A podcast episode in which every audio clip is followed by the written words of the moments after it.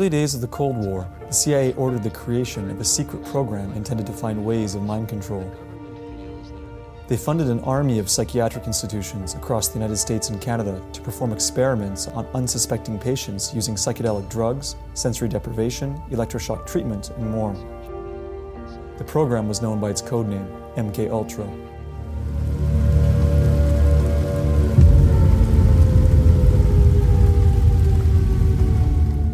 El proyecto de control mental para crear al soldado o asesino perfecto. De teoría de conspiración a realidad.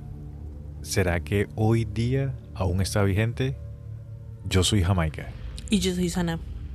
Y esta es otra historia. Bienvenidos.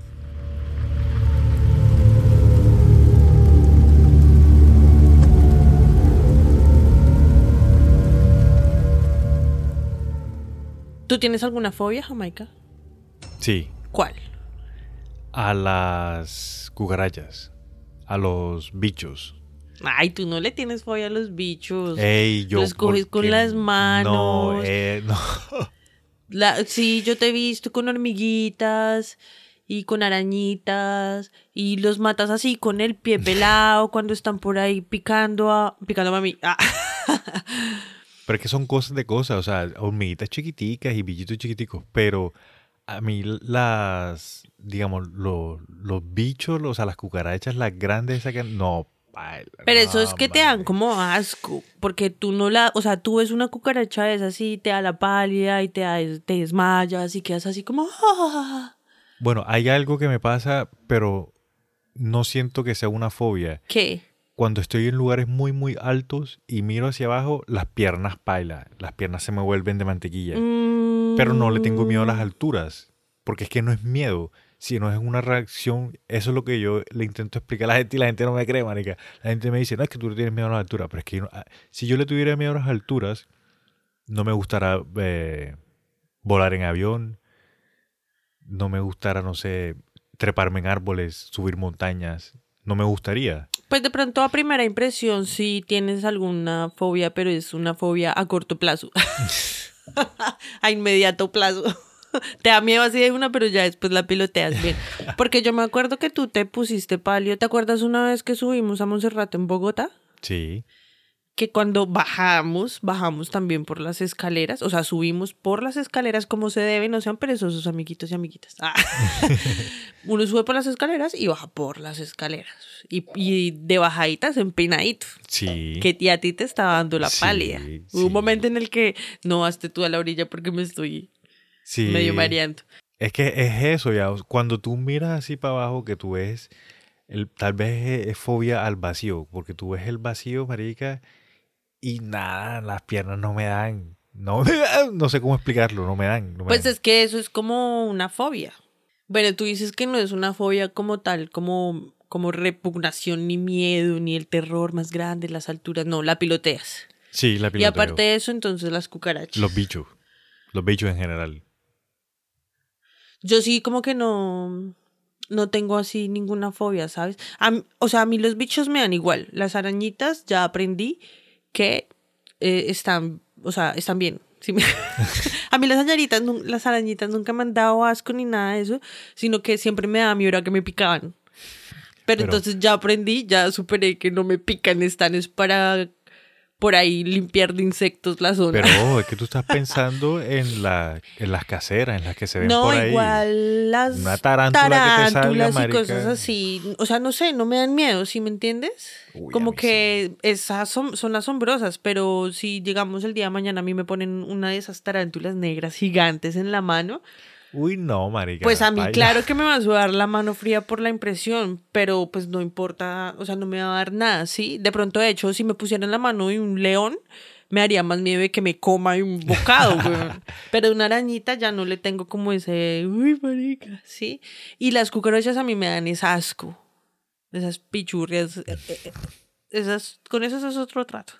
Pero de resto yo no tengo así como que ninguna fobia, o actualmente, ¿no? Pero yo sí he padecido de fobias. ¿Tú crees que las fobias son una forma en la que como que se nos programa el cerebro de acuerdo a cierta mm, respuesta del cuerpo? O sea, digamos, tú ¿Cómo dices así? que tienes fobia a las cucarachas. ¿Por Sí. qué tienes fobia a la cucaracha? ¿Alguna vez de chiquito alguien te picó o algo? De, de pequeñito me comentan de que... Me callé, me callé, No, me caí. no, mi mamá me comentaba que me decían como para que me quedara quieto, que no te metas allá porque te va a picar la cucaracha, que no te hagas esto porque te va a dar la cucaracha, que por ahí sale cucaracha y tal. Esto sería una programación en base a trauma. Eh, podría ser, sí. Así como cuando uno le dicen, ese loco la, se la lleva. Ajá. Si no me hace caso, se la voy a regalar a ese loco para que se la lleve. Entonces uno le, le crea como una fobia Sí. a la gente de, De la la calle. Sí. habitantes de calle, por ejemplo. ¿Sí o qué? Sí. Entonces esas fobias, en algunos casos, no obvio, no en todos, podrían ser algún tipo de programación MK ultrista, Podría ser. no enfocadas a asesinos y a supersoldados, sino a simples humanos manipulados, porque pues ustedes ya saben que esa es mi fobia, la manipulación de las élites. Sí, viéndolo así como tú lo estás planteando, sí, porque así también hacen los, pues, las religiones, marica. Y así, claro. Ya hemos hablado en los cultos de que, en las sectas de que utilizan técnicas de MK Ultra. Nuestro tema de hoy. Sí, hoy vamos a hablar de control mental. Cuen- o, o sea, hoy vamos a hablar del MK Ultra un poco como lo que, cómo se creó la historia tal y algunos casos y algunas conspiraciones. ¿Sí o qué? Sí, hablemos un poco para aclarar bien qué es lo que es el MK Ultra, porque nosotros lo hemos mencionado en capítulos anteriores, de que no, a ese le hicieron MK Sí. Ultra. Aparte de que, acuérdense amigos que tenemos que tener la mente open mind. Les voy a pedir en este episodio. Porque yo traigo unas conspiraciones y unos tipos de MK Ultra que, o sea, van, van a hacer que ustedes se detengan y digan, ay, Sana ya empezó con su marica. Pero entonces acuérdense, amiguitos. Open mind. Me quedo con lo que me sirve y lo que no lo dejo que corra. Listo. Yo lo que voy a, decir, todo está comprobado. O sea, no de lo que las cosas que vamos a estar- eh, voy a estar diciendo de mi parte del MK Ultra, todo está comprobado y todo se está demostrado. Hay documentación que lo prueba, hay videos e incluso algunas personas involucradas también han confirmado la vaina. Pero lo que hemos hablado, Jamaica, el hecho de que esté comprobado por papeles hechos por humanos y por gente que está en diferentes tipos de roscas que le- les conviene decir que está confirmado, pues no significa que en realidad sea real. Es que hay, hay muchas veces que dentro del mundo de las, de, de las teorías de, de conspiración, hay muchas cosas que no, digamos, se han demostrado como tal para... O se han La gente demostrado en- y se han payaseado para que uno diga como, ah, ese cuento está chimbo. Exacto, sí, pero no, en este caso es algo que antes entraba como teoría de conspiración, pero ya se, cuando digo de que se demostró es porque sí se probó de que este departamento sí estaba haciendo este, este tipo de cosas ya. O sea, el MK Ultra existe. Exacto, el MK Ultra sí existió. Y existe de muchas maneras, así no salgan las noticias. Exacto, sí. Y así digan de que ya el proyecto está clausurado, todavía lo siguen haciendo. Sí, sas. Bueno, entonces no nos saltemos al final, sino que comencemos por el principio. Qué filosofía. Comencemos, marica, ¿por qué MK Ultra? Sí, que, oye, yo no sé qué. ¿Qué sí, o sea, todo el mundo lo habla, pero Del latín. Ah, no. MK es, es un diágrafo que indica el patrocinio del personal de servicios técnicos, la TSS, en Estados Unidos, dentro de la CIA. y en español, chip chombiano, ¿eso qué significa? O sea, es, este es un departamento que patrocina los proyectos de la CIA. El MK. El MK, sí. Ok. Y el ultra es una designación de ultra secreto que se, utilizado, que se utilizó durante la Segunda Guerra Mundial. Ok. Pues no sé qué, me, me, me, me causó curiosidad que no sé qué, qué es MK, Michael Kevins. No, lo que pasa es que, o sea, MK no es como, no tiene un significado como tal, no es Michael Close o Close o material. o Material Cleaning, no, o sea, la MK solamente significa de que está patrocinado por algo.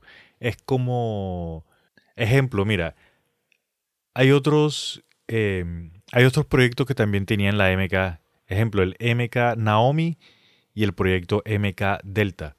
Entonces que la MK significaba de que estos dos proyectos también estaban siendo patrocinados por el personal de servicios técnicos, pero la otra palabra era lo que te designaba que, que era lo que era. Digamos, el MK el Delta era fue el departamento que estuvo administrando o que conseguía las drogas para el MK Ultra. Entonces todas las drogas, digamos, los del MK Ultra decían, hey, no, necesitamos no sé cuántos gramos de LSD. Ajá. Entonces los del Delta eran los que se encargaban en conseguirle esa cantidad de, de droga a estos manes. Oh, bueno, ya más o menos entiendo entonces. Sí, entonces el, el MK eh, era eso, era también, pienso yo acá, ¿no? Porque no lo encontré, era como para despistar a la gente. El hecho de que tenga una MK y que no, ten- y que no tenga un significado propio, sino que significa otra vaina, que está patrocinado, que es otra vuelta. Como Mm, país. Distraer, como. Sí, Monkey. Monkey Killer. Money Killer. ¡Ah! bueno, ahora, MK Ultra fue el nombre que se le designó a ese tipo de prácticas, pero ese tipo de prácticas ya se venían practicando, valga la redundancia, hace tiempito atrás. Pero, pero bueno, cuando se, o sea, eso es como cuando lo estandarizan. MK Ultra. Más o menos, porque Cuando- anterior al MK Ultra había otro proyecto también.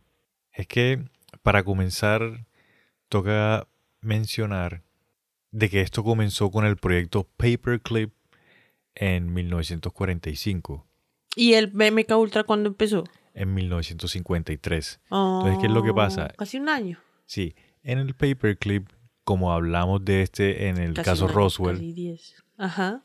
ese proyecto lo que hizo fue que traía todos los científicos nazis de la Segunda Guerra Mundial para que hicieran ingeniería reversa. Y entonces toda la ingeniería que tenían los nazis allá para implementarla en los Estados Unidos y así fue como lanzaron el cohete este que supuestamente llegó a la luna Y la bomba atómica. y la bomba atómica, exacto. Pero qué golazo que se les metió Estados Unidos a Rusia quitándoles, pues no quitándoles, sino a Rusia. Estoy traumatizada. Bueno, esa gente. No, pero sí, o sea, en, cier- en cierta forma sí se lo quitaron a los rusos porque los alemanes, como los científicos eran prácticamente prisioneros de guerra, sí, que, y querían escapar, o sea, querían ser libres o tenían que irse para los Estados Unidos o se iban para Rusia. Ya. Y hubieron muchos que hu- huyendo cuando ya Alemania iba a perder, que se fueron para Rusia. Y habían otros que se fueron para la tierra hueca. Y otros Ah. que cogieron para, para Sudamérica. Para Sudamérica, eso también. y otros que se fueron para eh, el Polo Sur, creo que fue. aproximadamente 1.600 científicos se vinieron de Alemania. Y cuando los... A Estados Unidos. Sí, a Estados Unidos. Ah, eso es un poco de gente. Son bastante, marica. Muchas de las cosas también que se llevaron a los Estados Unidos fue la información de investigación, digamos, todas las investigaciones que ellos estaban haciendo en Alemania, los americanos encontraron eso y se lo trajeron. Dentro de esos documentos encontraron todas las investigaciones que estaba haciendo mi queridísimo amigo Juan Meléndez. Juan Meléndez estaba ahí. Sí, Joseph Mengele. Entonces, toda la investigación de Joseph Mengele, lo que había hecho con los gemelos, lo que había hecho con, con los enanos, todas las cosas que le hizo a los judíos, encontraron toda esa documentación ahí. Y dentro de esa documentación encontraron eh, la información del control mental. Mm. Ya. Entonces, los primeros que comenzaron con eso, de acuerdo a, al MK Ultra, fueron lo- los alemanes. Lo que está este man. registrado. Correcto, lo que está registrado. La teoría que tenía este Mengele era que sometiendo a altas dosis de trauma, las personas se desprenderían de su identidad original y crearía personalidades múltiples. Así que teóricamente cuando las personas pasan por altas dosis de traumas mezcladas con drogas e hipnosis y subconscientemente crearían otra personalidad para lidiar con el dolor. Y así bloqueaban su identidad original para olvidar la tortura y el dolor. Y así poder funcionar en su diario vivir sin acordarse del dolor que había sufrido. O sea, les insertan en la mente un dolor y hacen que lo olviden, pero teniéndolo activo para que sean controlables. No, no, no, no, no. Mira. Lo que hacen es que, digamos, me cogen a mí y me empiezan a, a, torturar, a torturar, a torturar cuando yo llego a un punto de dolor ni el hijo de la gran mil putas que ya no lo puedo soportar más. La teoría dice de que ahí yo creo otra personalidad. Claro. Entonces no, no, soy, no soy Jamaica, sino que soy Yami. Entonces Yami se aguanta todo el dolor, marica, y toda la vaina, y toda la vaina, y toda Para la que vaina. Jamaica no sufra. Para que Jamaica, cuan- digamos, cuando ya se desmaye o yo me desmaye o ya yo pierda la conciencia y yo me despierte nuevamente, yo soy Jamaica y no me acuerdo del dolor. Yami es el que se acuerda del dolor, no Jamaica. Ok, eso sería como una dis- disociación, creo que es que se dice.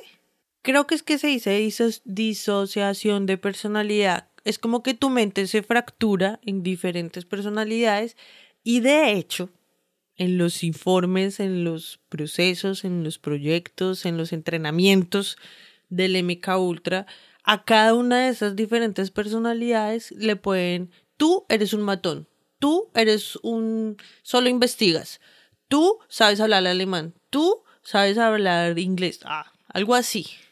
Hasta esos avances hay registros, si me hago entender. Bueno, eso vendría más adelante. Ajá, pero, Pero- entonces, este mancito, John, Mel- John Meléndez, eh, el, el, el, el pa' dónde agarró o él falleció ahí en Alemania con los nazis.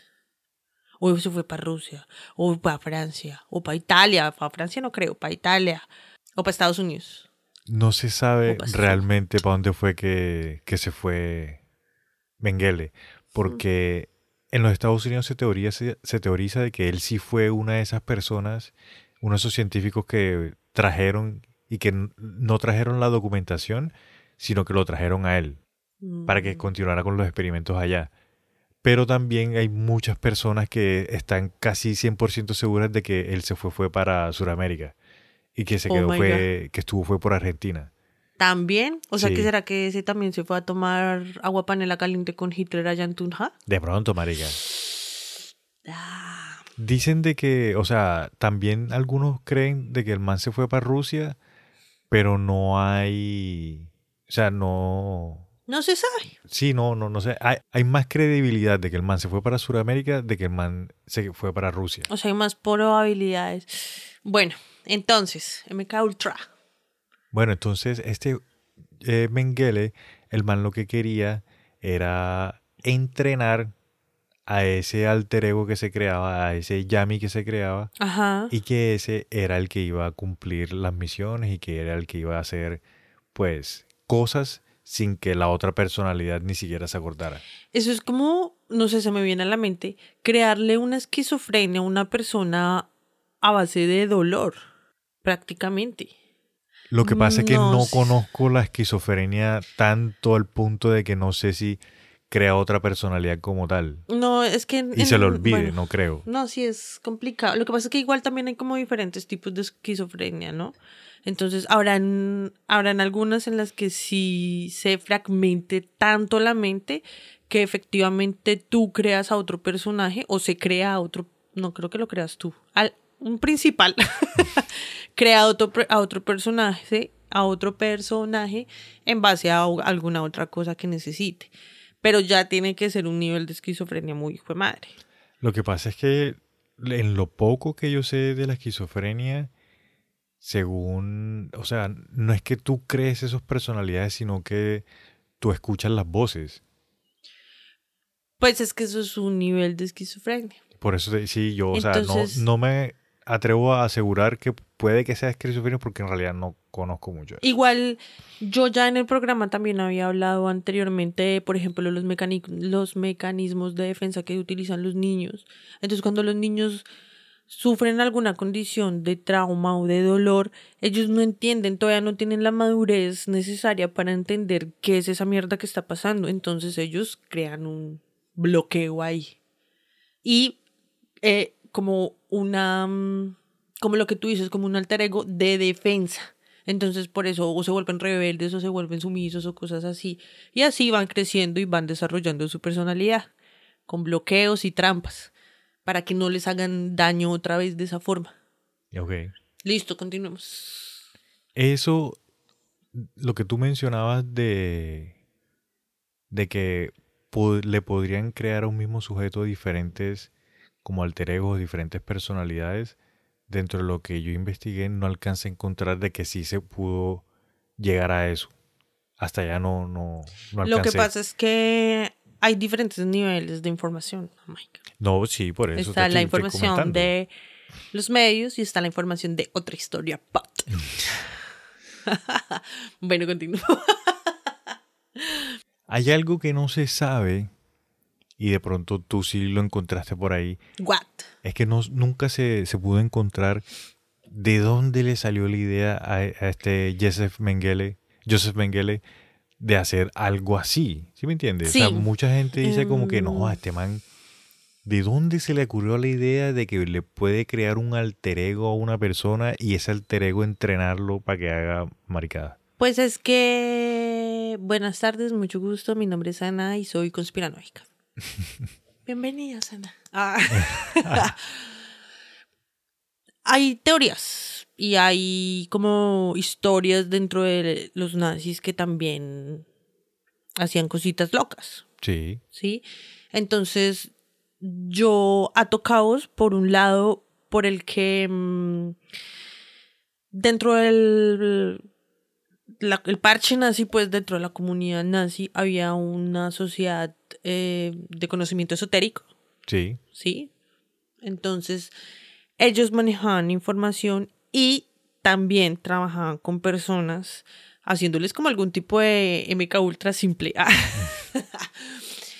Eh, trabajaban con personas canalizadoras, mediums, que tenían clarividencia o cosas así, ¿sí me entiendes? sí. Entonces, eh, estas personas se supone que hablaban con seres galácticos, que les pasaba información, seres galácticos de polaridad negativa.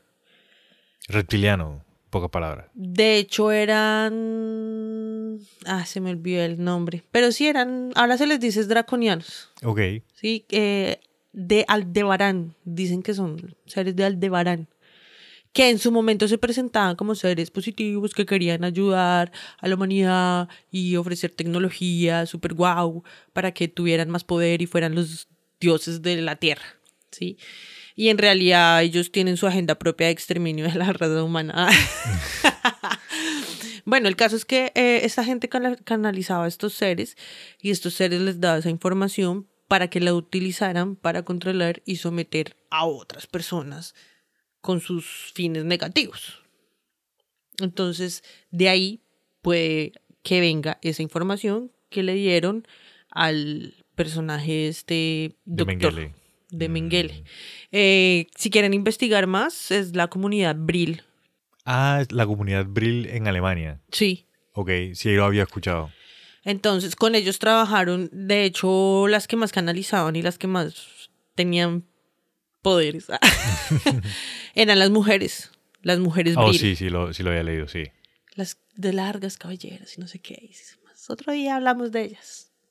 Ellas me caen bien. Ah, Bueno, listo, entonces puede que la información haya salido. pues de yo allá. digo que fue de ahí.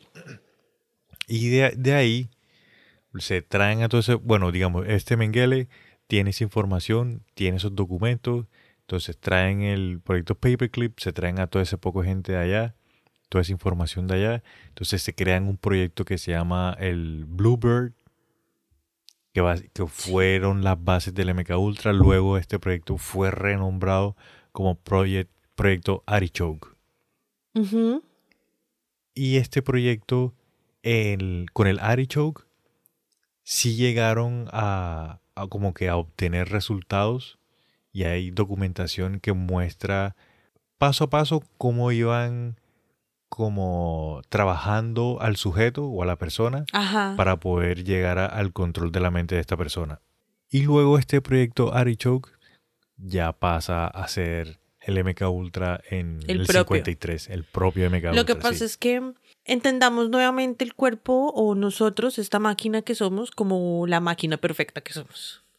¿Sí? Entonces, eh, todo esto del trauma y todas esas cosas son como si nos instalaran aplicaciones. Como yo ya les explico, es que es la manera más fácil en la que por lo menos yo lo entiendo. Entonces, inyectan esos traumas y los sueltan a ver qué es lo que pasa. Y aparte de eso, van con, se aprovechan de que estás débil prácticamente porque estás súper loco con dos, o sea, si me entiendes, mentalmente estás fragmentado. Se aprovechan de eso para meterte más información y volverte como lo que sea que ellos quieren que uno haga. Entonces, eso es un proceso de evaluación constante, de cambios, como crear una aplicación. La sueltan a ver si rueda en el celular y si no, pues entonces le tienen que hacer ajustes y cosas así, si me hago entender. Sí. Entonces, por eso, eso es como el proceso. Y ya una vez como que obtienen resultados satisfactorios, sueltan esa aplicación. o sea, yo, eh, yo lo veo así, si me entiendes, de la forma más, como más fácil para entenderlo, así como, pero, ¿cómo así? ¿Pero por qué? Ah. Yo no lo había pensado tanto de esa forma. Yo me fui un poco más al lado conspiranoico y yo sí me puse a pensar, ojo, tengamos claro de que las personas que están haciendo estos proyectos son los de la CIA. O sea, no son tampoco, Sí. no es que sea tampoco una gente privada que está trabajando en esto, no. Básicamente es el gobierno. Es el gobierno de los Estados. Unidos, exacto. Entonces yo pienso de que ellos utilizaron este tipo de, de nombres y este tipo de, como el MK, que significa otra vaina, lo utilizaban como para despistar también a la gente, en caso tal de que si los pillaban que estaban haciendo algo, como que destruían o desaparecían y no, nosotros no fuimos, ¿qué cosa? No, pues eso, no, olvídate. Hay muchísima, a mí me da risa porque hay muchísima información y, y evidencia que dice que se pasaban como faxes y cartas y, información así escrita.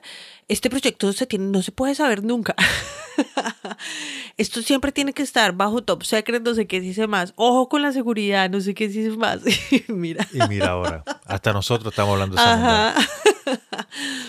Nada es, es oculto ante los ojos del que yo no sé qué. Y bueno, entonces lo que el MK Ultra hacía era hipnosis acompañada de fuertes drogas para llegar a un control mental.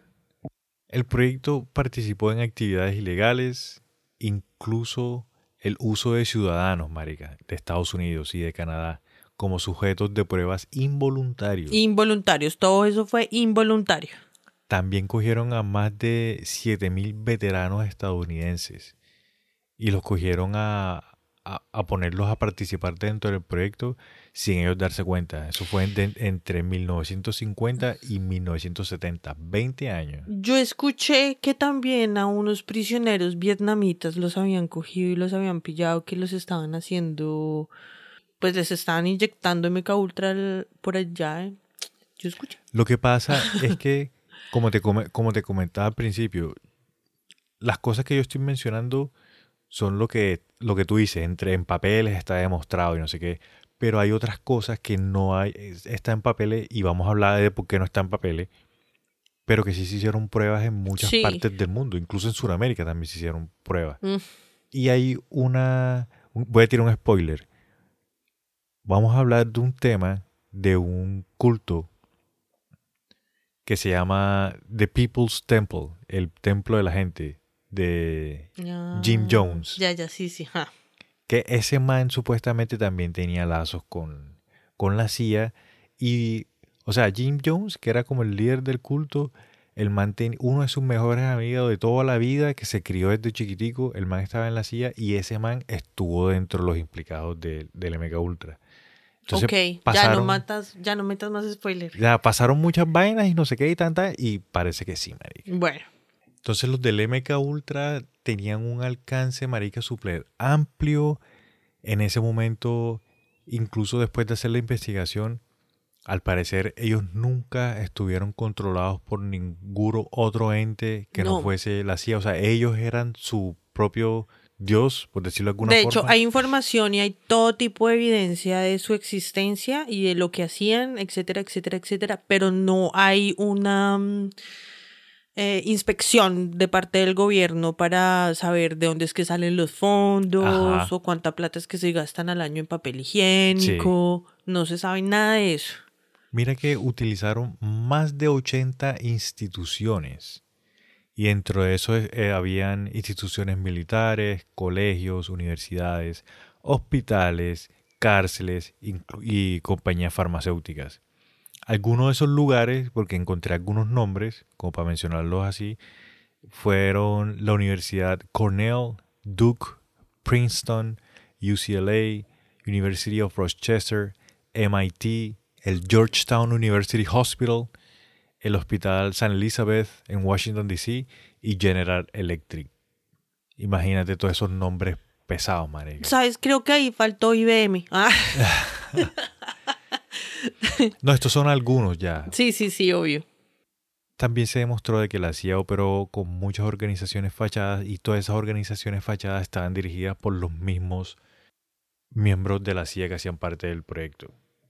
Y una cita que encontré de las personas que estaban en- dentro de los documentos que se alcanzaron a que se alcanzaron a recuperar fue que ellos querían crear un asesino desconocido que pudiese asesinar a un político si e- o si era necesario a un oficial. Como John F. Kennedy, cuando lo asesinaron. como John F. Kennedy, como Martin Luther King, como Como el hermano del presidente, Janis Joplin. como Janis Joplin. Marica, mira, te hay un dato bien curioso y es que el doctor que hacía los, ¿cómo es que se llaman eh, los exámenes que le hacen a los muertos? Eh, la autopsia. Bueno, el doctor que le hizo la autopsia a, a Robert Kennedy, a John F. Kennedy, a Janis Joplin, a Hendrix. ¿Y quién es el otro? Olvida. Eh, el, el- lagarto. Jim el- Morrison. No, el otro que tenía en la mente. Fue el mismo man, marica. Y el man después lo estaban implicando de que estaba recibiendo dinero por parte de la CIA, no sé qué. Sí, No marica. Sí. Es que yo me, estaba, me estuve escuchando la historia de un presidente de los Estados Unidos que, que, lo- que asesinaron, no voy a decir el nombre, pero un presidente. Y comentan de que no, que a este man le hizo la autopsia el doctor fulano de tal, y este doctor le hizo la autopsia a Janis Joplin, que no sé qué. Pura gente que tenía muertes así raras, marica. Y el man dice, no, A sí, Frank sí, Suárez también le hizo la autopsia. no, suicidio y no, y no sé qué y tal. Y es el mismo. Y dije, "Hmm, esto está más Ay, raro. marica". parce. No, qué bueno, listo, sigue. Con esto que te acabo de mencionar de que los de la CIA prácticamente querían era hacer un asesino, voy a mencionar rápidamente, hay una, cons- un- la conspiración más grande en los Estados Unidos es el asesinato de Robert Kennedy. Es ¿Listo? una de las conspiraciones más grandes que- y es re grande. Es que en el cuando estaba haciendo la investigación le estaban dando cifras de que hicieron encuestas al público de Estados Unidos a ver cuáles creen ellos que es la teoría de conspiración. Como las conspiraciones ahorita, marica, están pegadas que Netflix, que no sé qué. Sí, hicieron una Hicieron encuesta y esa es la más pegada. Y la número uno fue esa, la muerte de Robert Kennedy, ya, el hermano de John F. Kennedy. Y es la número uno porque el asesino de Robert Kennedy, el man se llama Sirhan Sirhan, ¿Así un nombre llama? raro. Sí, el man es palestino. De, Pal- sí, Ah, de ok, Palestina. ok, ok, sí, entonces. sí no- mismo nombre, mismo apellido. Ajá. Entonces la conspiración es muy grande porque el man lo cogen y el man no se acuerda de lo que hizo. Y el man estuvo, el man ha pasado Ah. como por cinco hipnosis, marica, y a través de hipnosis el man no se acuerda. Y, o no se sea, en las no se hipnosis acuerda. tampoco han hipnosis podido re- tampoco. recuperar información. Hay, hay hipnosis que están en internet, ¿listo? Pero si tú escuchas la hipnosis críticamente, hay hipnosis que son muy como inducidas, que no le preguntan, sino que le dicen, estás haciendo esto, estás haciendo esto. Y el man como que, sí, sí, sí me entiende. Ok, sí, no, Entonces- es confusa la información. Exacto. Pero el man, si llegan al punto de hacerle la hipnosis y el man, el man no se acuerda, marica. Y aparte de eso, cuando el man lo entrevistan, el man ha dado un montón de entrevistas, el man no se niega a las entrevistas, el man siempre está calmado. Como si no, o sea, como Si si... le hicieron un trabajo muy áspero. Sí. Y yo te había comentado de que, bueno, queridos amigos, hay veces que nosotros hablamos del tema antes de... Sí, es que me cuesta no nos aguantamos. que este señor Sirhan, Sirhan Sirhan, el man tenía un trabajo y el man se golpeó en la cabeza, lo llevaron a un hospital y en los registros del Ah. hospital sale de que el man estuvo un día en el hospital. Ya, y la familia del Entrada man... por salida. Exacto. O sea, fue algo leve, Sí. Y la familia del man dice que el man estuvo en el hospital dos semanas. Y el man cuando le pregunta, hey, ven, ¿tú, tú un golpe en la cabeza? No, sí, ¿sabes? ¿Y cuánto tiempo estuviste en el hospital? No, estuve como tres semanas. El man dice que estuvo como tres semanas en el hospital. O sea, él sí es consciente de eso. Sí, él medio co- consciente. medio consciente. Él tiene como que recuerdos vagos de que sí estuvo en un hospital y que veía un poco de gente, pero que no se acuerda bien, que no sé qué. Entonces, por eso la- la- los teóricos de conspiración dicen, no, marica, a este man lo cogieron, le hicieron MK Ultra Obvio. y este man fue el que mató a... Y ahí Ah, lo programaron para sí. que hiciera eso. Ah, uh. Sin embargo, o sea, es lo que más se cree. Hay muchas cosas que indican que sí, pero no se ha demostrado todavía. Sí. Obvio, es que es muy difícil de demostrar, ¿sí me entiendes? O sea, la única forma de demostrar eso, digamos, en este caso sería un documento o algún video o algo así, que seguramente tienen que haber, eh, pero súper clasificados. Y las hipnosis, pero muchísima gente no cree en las hipnosis. Sí, también es cierto. Porque eh, mucha gente dice que son inducidas así como tú lo estás diciendo, en- o que son sueños, o que son cosas que la gente tiene en la mente, o sea, en fin. Pero las hipnosis obviamente sí sirven. Amiguitos, a ver. Y la gente dice de que al man sí le hicieron MK Ultra porque incluso los mismos doctores de la policía, pues, Sí, que le hicieron la hipnosis, los manes dicen de que el man era súper fácil para hipnotizarlo. De que el man, o sea, tú sabes que hay personas más complicadas, Sí, pues sí, no, todo, sí. no todo el mundo, no todos somos iguales. Así digan que sí, nada, todos somos iguales. Y el man breve para hipnotizarlo. Entonces, presa Bueno, fácil. es, lo que pasa es que las personas que utilizan para este tipo de trabajos no son don cualquiera, ¿sí me entiendes? Se supone, son teorías, lo que yo, o sea, yo no sé. Pero se supone que sí son personas que, que ya tienen fichadas. Sí, En muchísimos casos, incluso desde los papás, o sea, papá o mamá, ya empiezan a alterarlos genéticamente para que el hijo salga con ciertas facultades y ¡sht! venga para acá. yo pensaría de que en estos años ya más recientes para acá, 2010, 2000... por- no me quiero adelantar, pero amigos, o sea, esto es algo que no se ha demostrado, pero todavía está vigente. ¿vale? Mira, Jamaica, yo te voy a decir una de las cosas. Por allá como que en el 2015, Sí, Estados Unidos creó una ley, en este momento no me acuerdo el número, pues sí, o sea, como la ley no sé qué, se más no sé cuántas del 2015. ok, sí. En esa ley, Estados Unidos regula el trabajo de exploración extraterrestre. ¿Cómo hacer eso? Y dice que, o sea, palabras más, palabras menos, así un resumen, en mis palabras, pues, nos pueden negriar eh, explorando tierras en otros países. Y nadie, o sea, ninguna ONU, Sí, ninguna entidad de defensora de derechos humanos puede meterse porque Estados Unidos ya dijo que tiene la potestad de hacer eso. de verdad, Entonces marica. yo me quedo pensando y digo, en el 2015, en el 2015 el Internet todavía era súper inestable. No, así. Hoy todavía el Internet es súper estable porque Estados Unidos está sacando leyes donde está limpiándoselas para poder hacer lo que se le da la gana en planetas, en otros planetas. Si todavía no tenemos la tecnología para eso. Eso creemos nosotros. Pero como yo soy una conspiranoica fiel, digo que ellos desde hace mucho rato tienen muchísima tecnología para ese tipo de situaciones que yo te estoy diciendo, en las que pueden coger a un ser humano y dominarlo genéticamente para que salga como ellos necesitan que salga para ponerlo a trabajar a su favor. Espérate, no entendí bien. O sea, la ley de Estados Unidos es para que los Estados Unidos vaya a otro planeta o para que seres de otro planeta nos negren a nosotros. No, no, para que Estados Unidos puede ir a Marte y explorar tierras de Marte y coger Ah. un pocotón de seres humanos y negrearlos allá en Marte. Ay, negra. Y Oh, nadie puede decir absolutamente nada porque Estados Unidos ya dijo que puede. Es una ley. mm, Gonorrea, mira.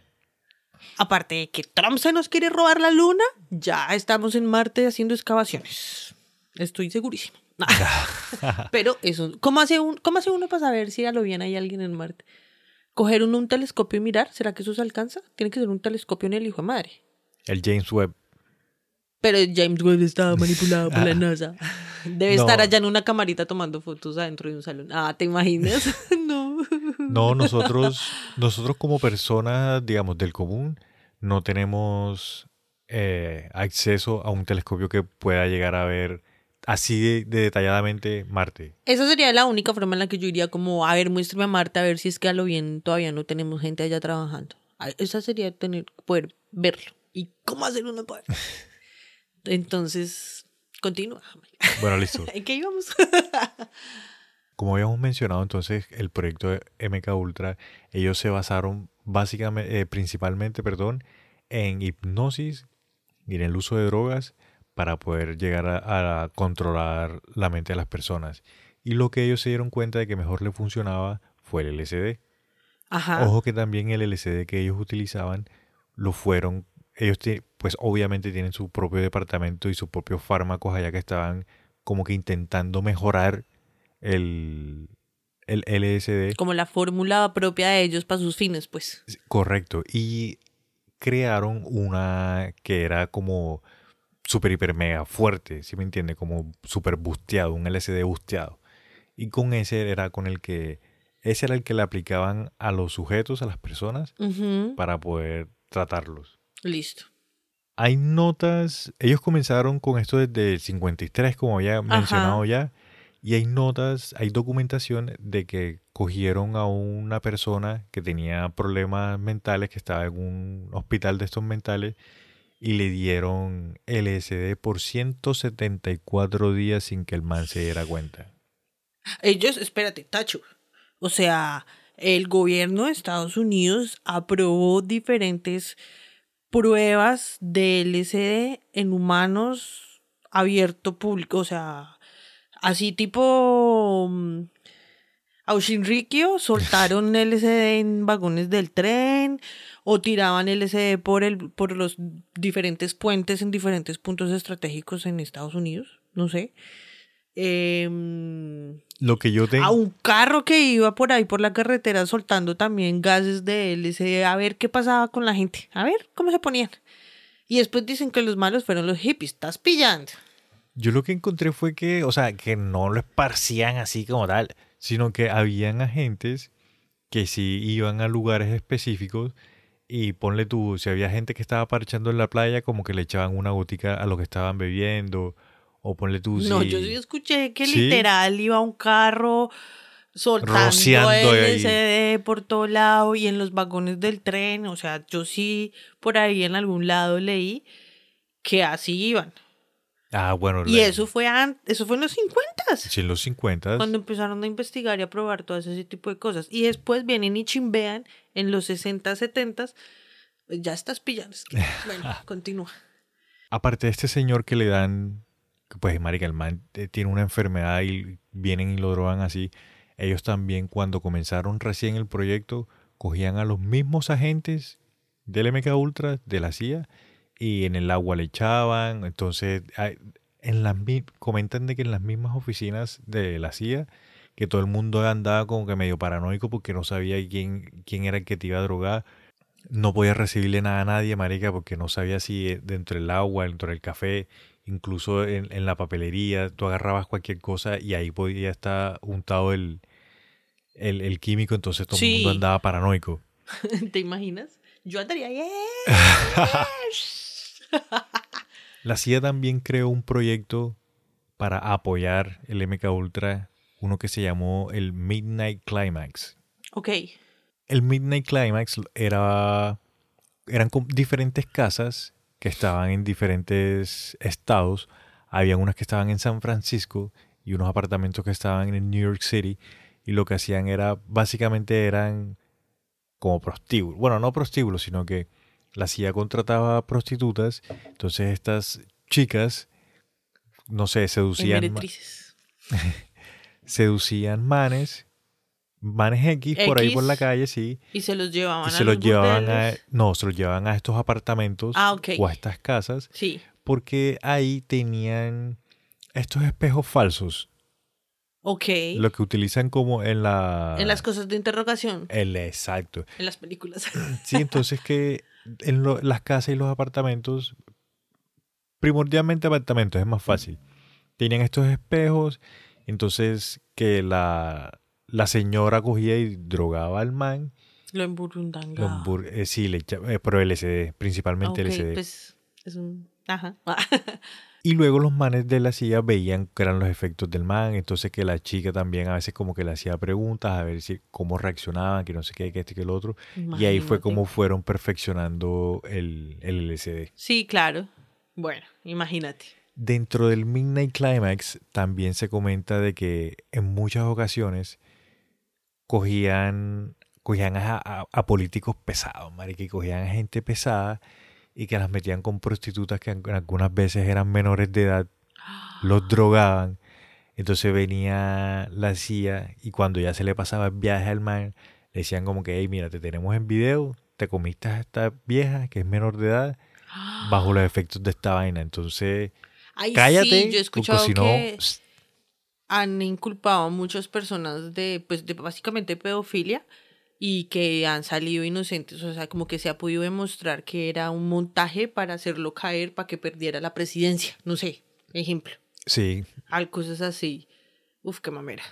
También me encontré que había un hospital de veteranos, nuevamente, que estuvo bajo el control de el MK Ultra, pero en este hospital en particular estaban era probando los efectos de otras drogas aparte del LSD Ok. y estaban utilizando estaban probando la psilocibina, mescalina, cocaína, AMT y DMT. La psilocibina, la de los honguitos.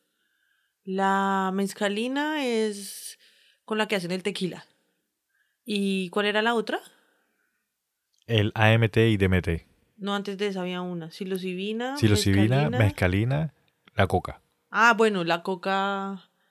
O sea que La básicamente, coca también inició siendo medicada y después se puteó. o sea que básicamente ellos estaban intentando drogas que vienen de cosas naturales. Sintéticas y naturales, prácticamente. La única sintética es el DMT, ¿no? El LSD. Pero el LSD no es de los hongos también, o es full sintética. Pues lo que pasa es que la molécula del LSD se descubrió en Mo. Mm, Sí, y ya se hizo de laboratorio después. Se copió eh, prácticamente, pero las personas que hacen LSD no tienen un cultivo de moho ahí en el patio. Ya está la molécula, ¿cómo se dice? Como artificial, como sintética. Sí, no, sí, sino que eh, no sé por qué tenía en la cabeza de que en algunos hongos también se podía encontrar el, el LSD. Pues obvio, si nació en un moho. O sea, también hay natural. Ah, ok. Pero sí. la que usan en un laboratorio no creo que sea natural. Ok, sí, sí, obvio, la mucho que nos más metemos fácil. en las fiestas tampoco creo que sea natural. Sí. Los documentos desclasificados del MK Ultra indicaron de que efectivamente utilizaron la hipnosis a principios de la década de los 50. O sea, todo pasó en los 50, marica. O sea, es lo más que en los, fuerte fue en 50, los 50. en los 50 pasaron muchas cosas que... ha- Bueno, es que no sé, como que... Iba a decir que en los 50 han pasado muchas cosas, pasaron más cosas que en los 60 incluso, marica. Pero pues no sé, es que... No, sé. esa afirmación estaba un Sí, poco sí, sí. fuerte. Pero igual en, en los 50 arrancaron muchas cosas que explotaron más bien en los 60. Sí, porque en los 50 también fue cuando se empezaron los avistamientos así bien magias en, en los Estados Unidos y en todo el mundo. Sí, señor. Ahorita vamos a hablar de eso. Sí, sí. Los objetivos experimentales eran crear ansiedad inducida hipnóticamente, aumentar hipnóticamente la capacidad de aprender y recordar material escrito complejo, estudiar la hipnosis y los exámenes de polígrafo, aumentar hipnóticamente la capacidad de observar y recordar arreglos complejos de objetos físicos, estudiar la relación de la personalidad, y la susceptibilidad a la hipnosis. Todo eso fue lo que estaban estudiando con la hipnosis. Con respecto a la hipnosis aplicada, a una persona. Exactamente. Listo. sí. Uf, qué video. Qué cantidad de cosas se pueden hacer por medio de la hipnosis, ¿no? Sí. Pero igual también hay que tener mucho cuidado. No, es que si te pones a pensar, marica, o sea, que, que una persona que sepa utilizar bien la hipnosis y te dan una droga, un LSD, marica, súper fuerte, pues de algo- te pueden meter en la cabeza, marica, y uno no se da cuenta. Eh, y no solamente mental, también energético. Por medio de esas drogas, eh, nuestros, nuestro cuerpo energético también está como más latente. Entonces se le puede pegar cualquier cosa. Sí. Y después queda uno enviciado. En fin. Mira que encontré algunos, o sea, las cosas que hacían y las drogas que utilizaban al principio cuando estaban probando ya el MK Ultra. como tal, sí, ya Sí. habían arrancado.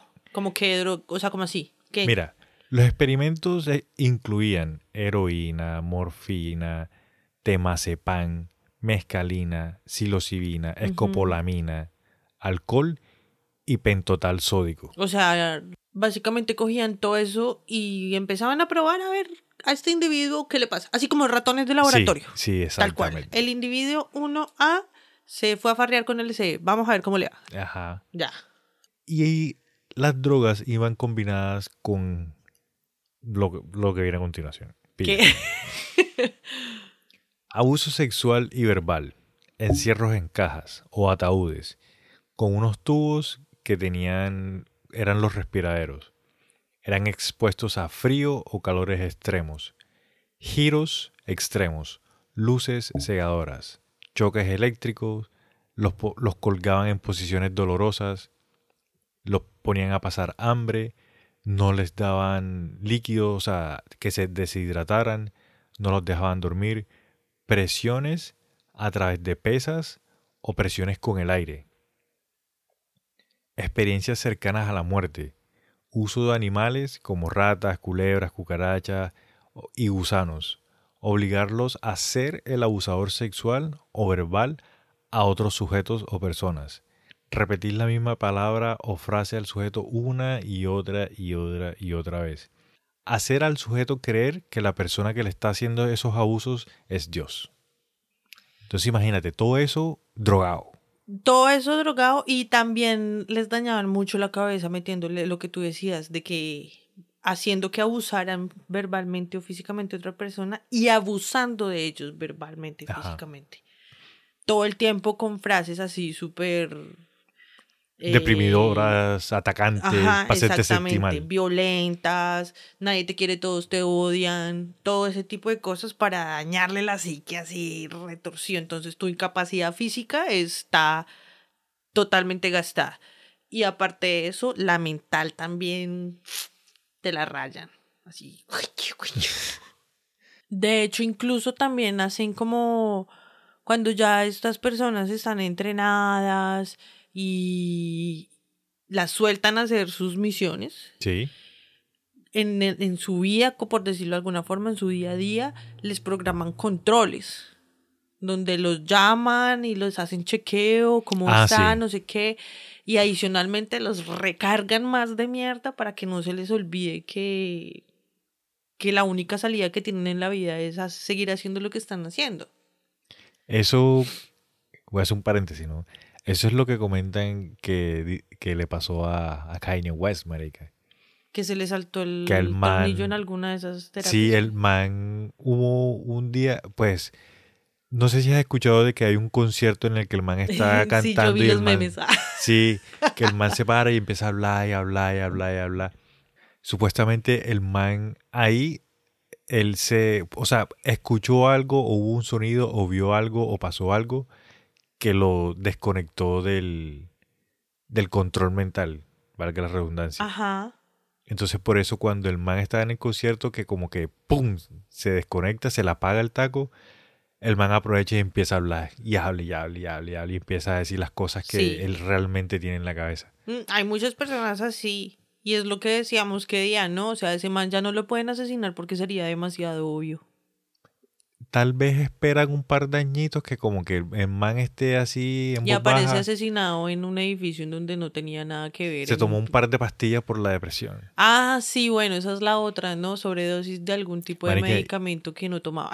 Y eso puede que pase porque al man ya lo están intentando hundir. Ya eh, todas las marcas de ropa que él hacía, que lo patrocinaban, ya le quitaron patrocinio. Y qué curioso que nuestros amigos del lunes de mierda también le quitaron patrocinio. Muchas de las marcas que ese man denuncia La casa están matriz. untadas Es la casa matriz.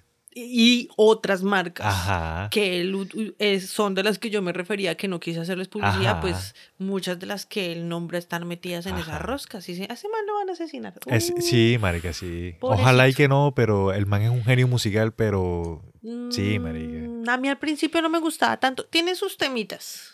Tiene sus temitas y sus colaboraciones. Me Ey, gustan lo- más que todas las colaboraciones que el man hace. Bueno, otro día hablamos Sí. de Kanye West. Bueno, Mira, hicieron pruebas con nuestros queridísimos amigos los canadienses. pero ¿qué tienen que ver los canadienses y ellos casi no sé? por- o sea, porque con canadienses no dice, o sea, se la llevaban en la mala o fueron involuntariamente, me imagino. Lo que pasa es que hubo un científico que hacía parte de la CIA que el man tenía como que lazos con un hospital mental en Canadá. Ok. ¿Listo? Entonces, como pues está en New York, está bastante, está relativamente cerca de Canadá, de Ottawa y de Toronto. Ok. Entonces, como que lo vieron fácil y lo que hicieron fue que le dijeron a este señor, el man se llama Donald Edwin Cameron. Entonces al man le dijeron como que, hey, mira, nosotros estamos haciendo esto, ves tú, haz las pruebas allá, a ver cómo les va con las personas allá, porque como son personas diferentes, están expuestas a un estilo de vida diferente, puede que sea más fácil, puede que sea más complicado. Y el man ah, estuvo allá haciendo de las suyas, marica. A ver, sí, a ver qué pasaba. Y hay registros de que el man le pagaron aproximadamente 69 mil dólares de 1957 a 1964.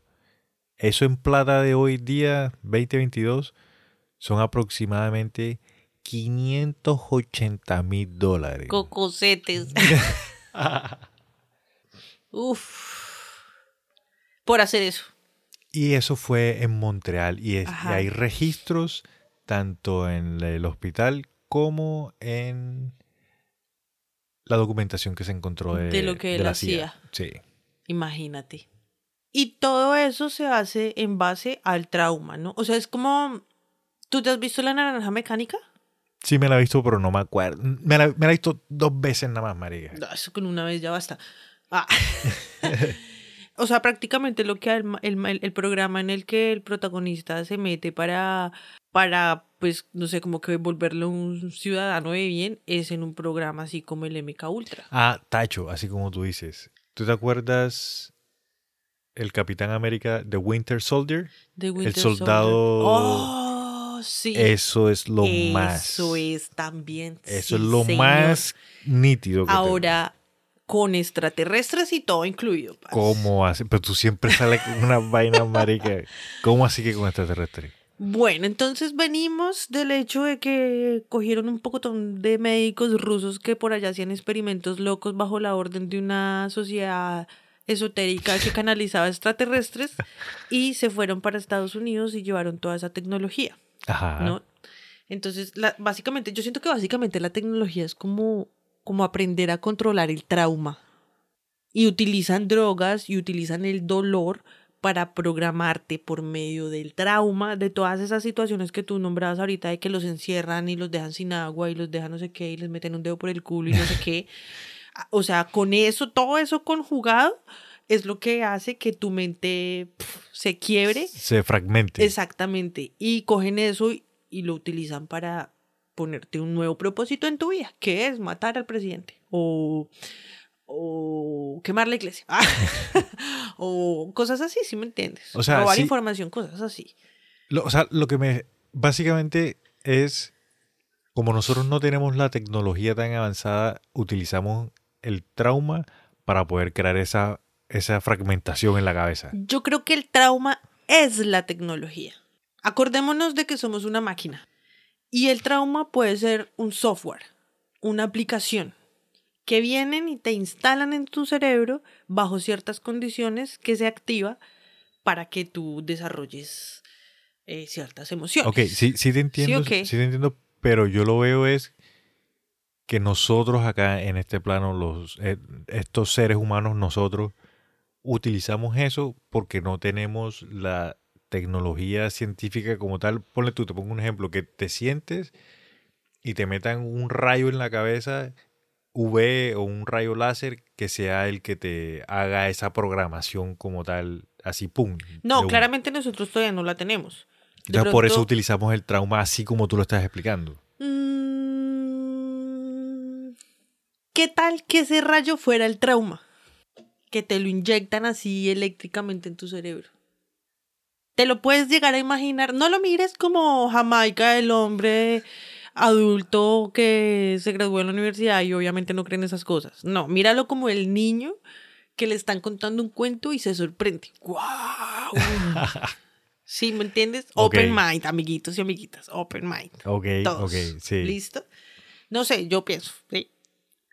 Entonces, no solamente está en juego los experimentos con las drogas, sino también las personas que nos pasaron esa tecnología de utilizar el trauma, las drogas y todas esas acciones para programarte.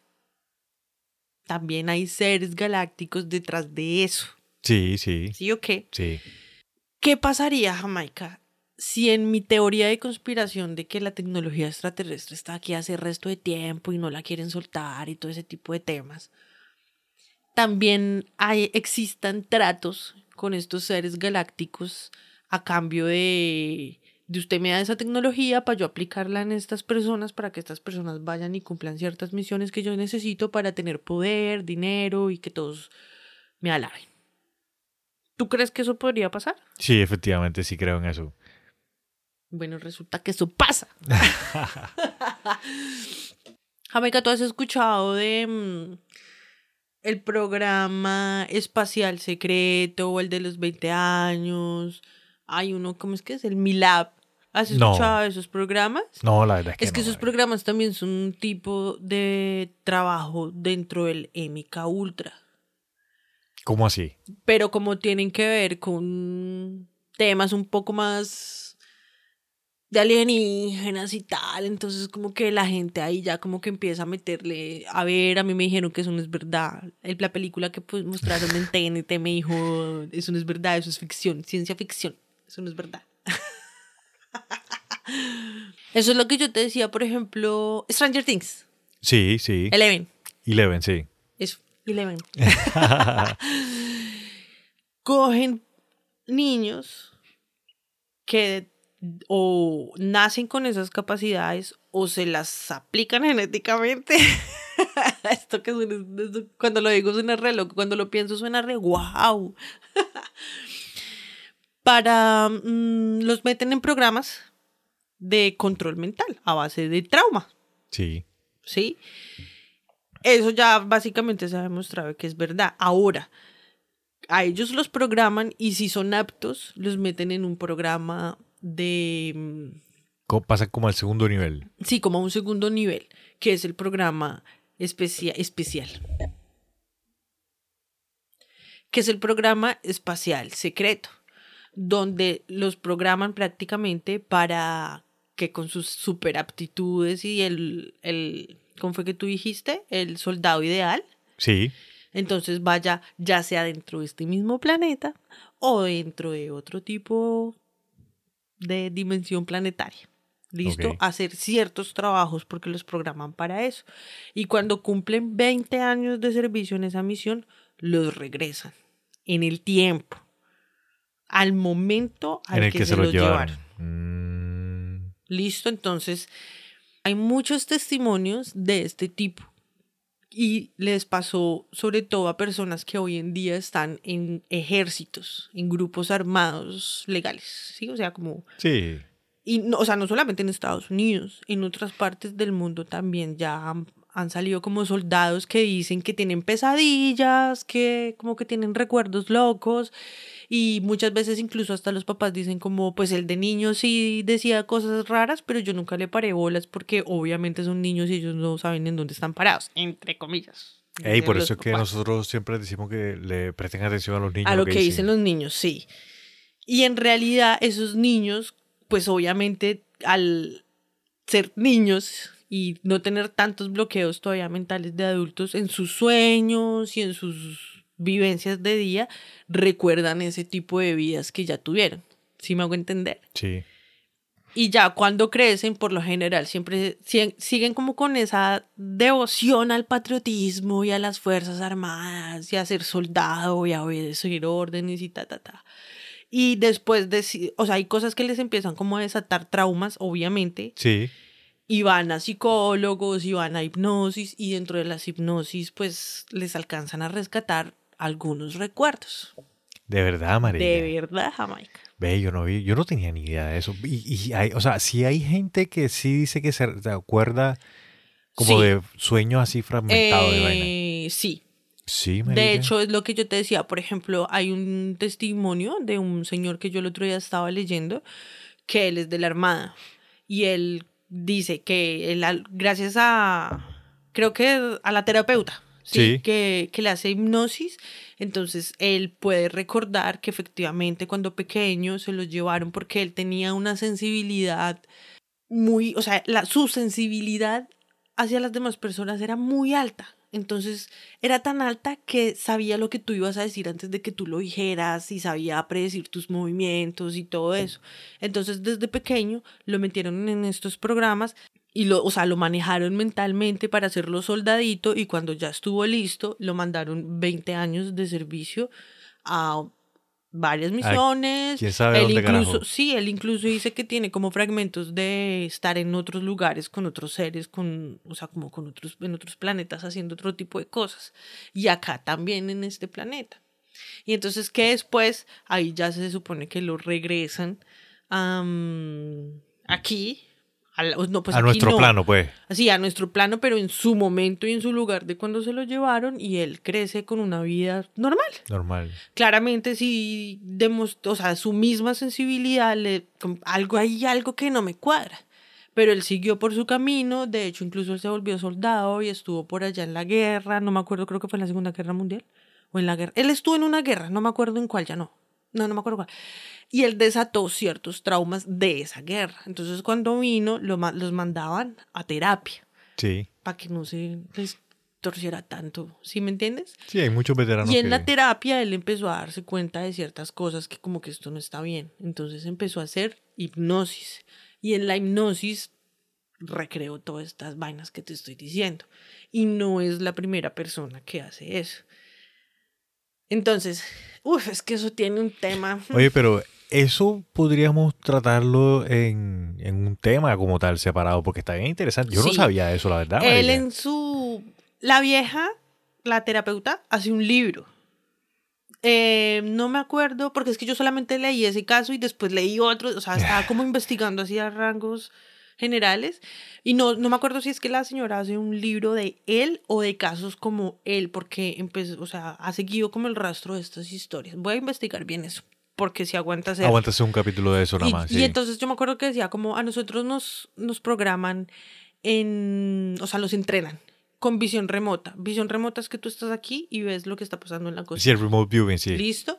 En defensa psíquica. ¿Para qué? Para que otras personas no puedan acceder a tu información, otras entidades de conciencia superior no puedan entrar a tu dimensión y sacarte información, por ejemplo, robarte la contraseña del wifi. Así no puede. Eh, los vuelven asesinos psíquicos. Eleven, Eleven, sí. eso, Eleven. Eleven, a, a ella la estaban entrenando para asesinar a un ministro, un, alguien. Que lo manda, la mandaban a vigilarlo y a ver en dónde estaba y una vez le dan la orden de que lo aniquile. Sí, a un ruso. Eso es un, eh, exacto, eso es un asesino. Ah, bueno, en, en, en, perdón que te interrumpa, ahí en Stranger Things, cuando ella está viendo el ruso, eso es remote viewing, de pronto para la gente que no, que no lo conoce. Ajá, entonces, em, sí. Ah. Sí, sí, sí, como para la gente que no... Pero es que una cosa es poder verlo y saber lo, en dónde está o con quién está, y otra cosa es poder acceder a sus cuerpos y terminar con su vida. Eh, sí. O sea, ya eso es otro poder.